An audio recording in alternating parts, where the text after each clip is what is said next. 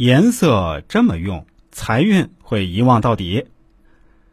朋友们，大家好啊！今天再跟大家说一个有意思的话题，说说颜色与风水的关系，相信大家一定非常感兴趣。众所周知啊，我们生活在一个五颜六色的世界里，颜色是构成世界的重要因素，颜色也能产生风水。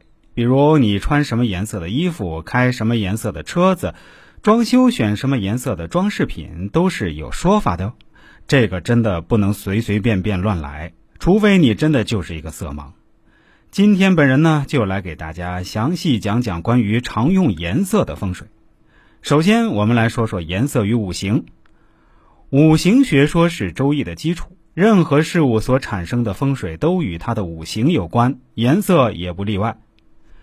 木色青，故青色东方也；木生火，其色赤。故赤者南方也，火生土，其色黄，故黄者中央也；土生金，其色白，故白者西方也；金生水，其色黑，故黑者北方也。颜色与五行方位有着密切的关系，其风水影响力非常大。其次，我们说说颜色与方向的关系。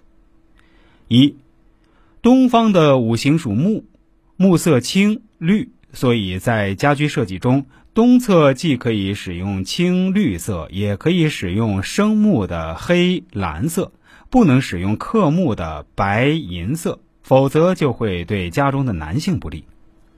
第二，南方的五行属火，火色赤红，所以在家居设计中，南侧既可以使用红紫色。也可以使用生火的青绿色，不能使用克火的黑蓝色，否则就会使家人的心智不明。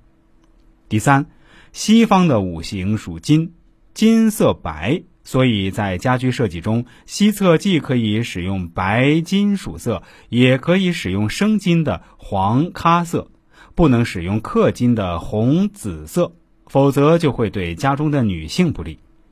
第四。